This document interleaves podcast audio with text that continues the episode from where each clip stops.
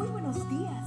Gracias por estar con nosotros en este bendecido día. Ven y juntos aprendamos y realicemos el estudio de nuestro matinal titulado Nuestro maravilloso Dios.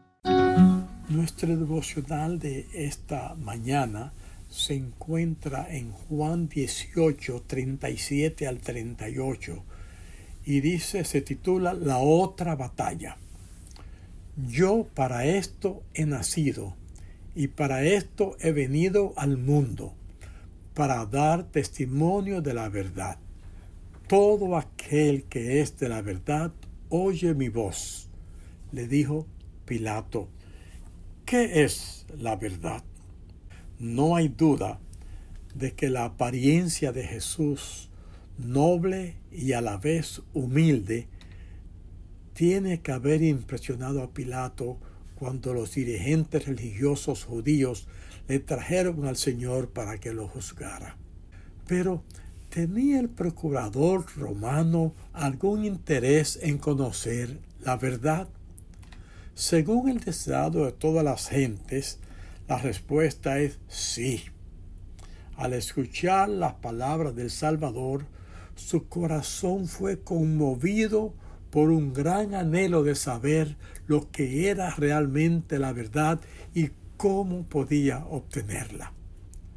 El problema es que no esperó la respuesta. Después de preguntar qué es la verdad, Pilato salió otra vez a donde estaban los judíos y les dijo, yo no hallo en él ningún delito. ¿Por qué no esperó la respuesta de Jesús? El caso es que eran dos las batallas que se estaban desarrollando simultáneamente esa madrugada en el pretorio. Una, la de los líderes religiosos judíos en su empeño por quitar la vida al Salvador. La otra, la que se libraba en el corazón del procurador romano. Pilato sabía que Jesús era inocente. Sabía además que los sacerdotes por envidia lo habían entregado. Debía por lo tanto soltar al preso, pero no lo hizo porque temió la mala voluntad del pueblo. Si se negaba a entregar a Jesús en sus manos, se produciría un tumulto y temía afrontarlos trató de librarse de su responsabilidad enviando a Jesús a Herodes para que lo juzgara, pero no le funcionó. Luego colocó al Señor al lado de, Barrabás con la, con la intención de librarlo, pero tampoco le funcionó.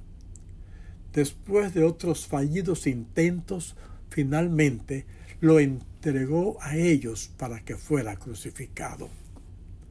En lugar de escuchar la voz de su conciencia, Pilato dio mayor importancia a la voz del pueblo.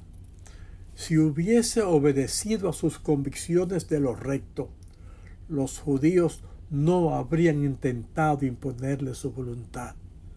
Se habría dado muerte a Cristo, pero la culpabilidad no habría caído sobre Pilato.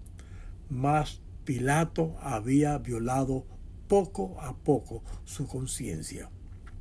Al entregar a Jesús para que lo crucificaran, Pilato estaba asegurando su cargo como procurador romano de Judea. Pero ¿a qué precio? No solo estaba sacrificando una vida inocente, además estaba perdiendo la otra batalla, la de su propia salvación. Años más tarde Pilato se suicidaría. ¿De qué le sirve a uno ganarse todo el mundo si pierde su alma? Oremos. Querido Jesús, hoy queremos pedirte que tomes nuestro corazón y que seas lo primero y lo más sagrado en nuestra vida. Que todo lo demás, éxito, fama, dinero, poder palidezca ante el supremo privilegio de amarte y servirte. Amén. Que Dios te bendiga hoy. Cada día gracias. Gracias Dios por darnos la tranquilidad necesaria para enfrentar los retos, alegrías y dificultades de este el Señor tu Dios está contigo. Como guerrero victorioso se deleitará en ti con gozo terrenal